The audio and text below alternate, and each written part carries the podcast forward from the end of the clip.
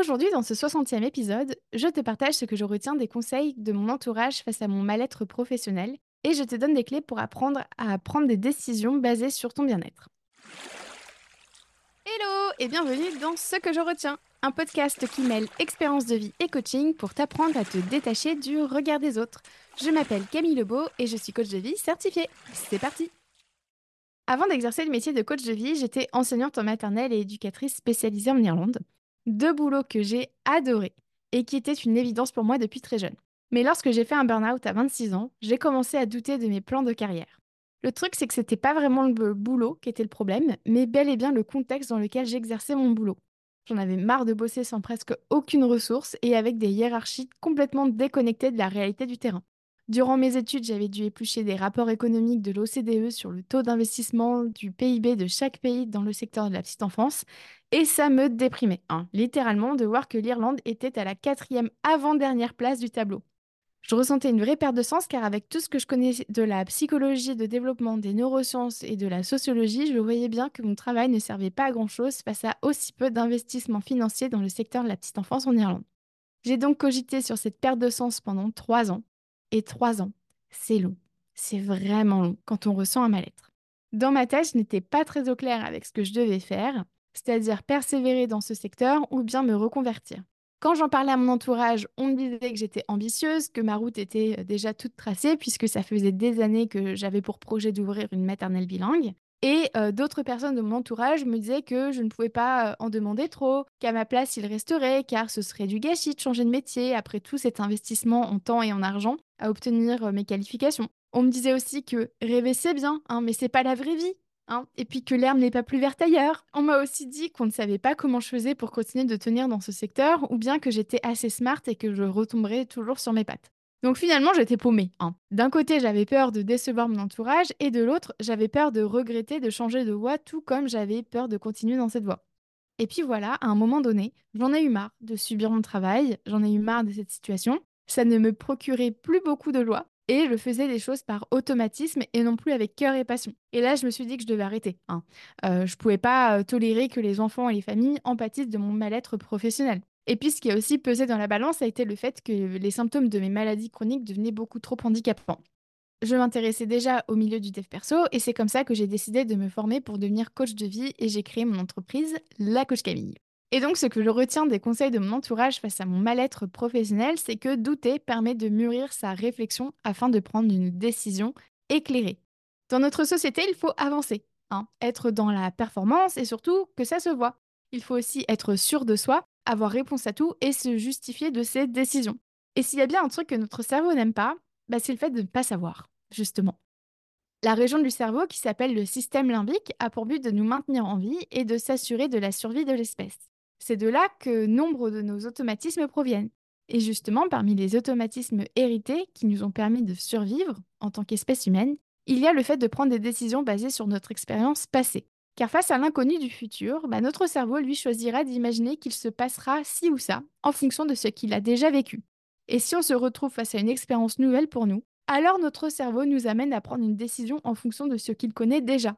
C'est pour ça que, par exemple, lorsqu'on se retrouve à devoir choisir entre rester dans un boulot pas épanouissant ou changer de carrière, eh bien, on a spontanément envie de rester dans ce taf car c'est rassurant pour le cerveau. Au moins, il sait à quoi s'attendre et donc, il peut mieux anticiper sa gestion d'énergie. En revanche, face à l'inconnu de se reconvertir pour la première fois, le cerveau est hyper réticent car il n'a pas de données sur ce que ça impliquerait pour sa survie. Notre cerveau se dit, puisque j'ai toujours fonctionné de la sorte, puisque j'ai toujours fait comme ça, et que je suis encore en vie, alors pourquoi prendre le risque de faire autrement et donc de mettre en péril ma vie? C'est exactement pour ça que l'être humain est naturellement résistant au changement. Je te renvoie d'ailleurs à l'épisode 17 sur la manière dont le cerveau interprète les dangers réels et imaginaires. Et si je te raconte tout ça, c'est pour te rassurer sur le fait que c'est complètement normal de ne pas aimer être dans le doute. C'est vraiment inconfortable pour notre cerveau de ne pas savoir, si bien qu'il a tendance à vouloir nous faire trancher le plus rapidement possible, quitte à prendre une mauvaise décision. Mais au fait, qu'est-ce que le doute? Le dictionnaire Le Robert définit le doute comme un état de l'esprit qui est incertain de la réalité d'un fait, de la vérité de parole, de la conduite à adopter dans une circonstance. Et puis, si on creuse plus en profondeur ce qui se cache derrière le doute, il y a notamment les besoins de clarté, de réassurance et de confiance. Le besoin de clarté pour connaître toutes nos options possibles ainsi que leurs applications, hein, que ce soit pour nous, notre entourage ou notre avenir au court, moyen, long terme. Le besoin de réassurance pour s'assurer que notre décision est juste pour nous à l'instant T, mais aussi que c'est viable, réaliste et sans danger. Et puis le besoin de confiance en nos ressources, en nos aptitudes, mais aussi le besoin de confiance que nos proches peuvent nous porter, les garanties sociales, etc. Et donc, comme tu le vois, il est totalement normal de douter, ça fait partie de l'expérience humaine. En revanche, j'ai identifié certains facteurs qui contribuent à renforcer le doute. Il y a notamment les injonctions sociales et les attentes sociales, hein, tous ces il faut, je dois, mais aussi notre autocritique qui nous dit qu'on est nul, qu'on ne va pas y arriver, qu'on va échouer, qu'il faut que tout soit parfait avant de se lancer, etc. Il y a aussi la croyance que l'autre sait mieux ce qui est bon pour nous que nous-mêmes. Il y a aussi le fait d'entendre des avis contraires ou de voir des expériences différentes. Et enfin, tout un tas de peurs découlant de la peur du regard des autres, comme la peur de décevoir, la peur de déplaire, ou bien la peur de passer pour une égoïste, par exemple.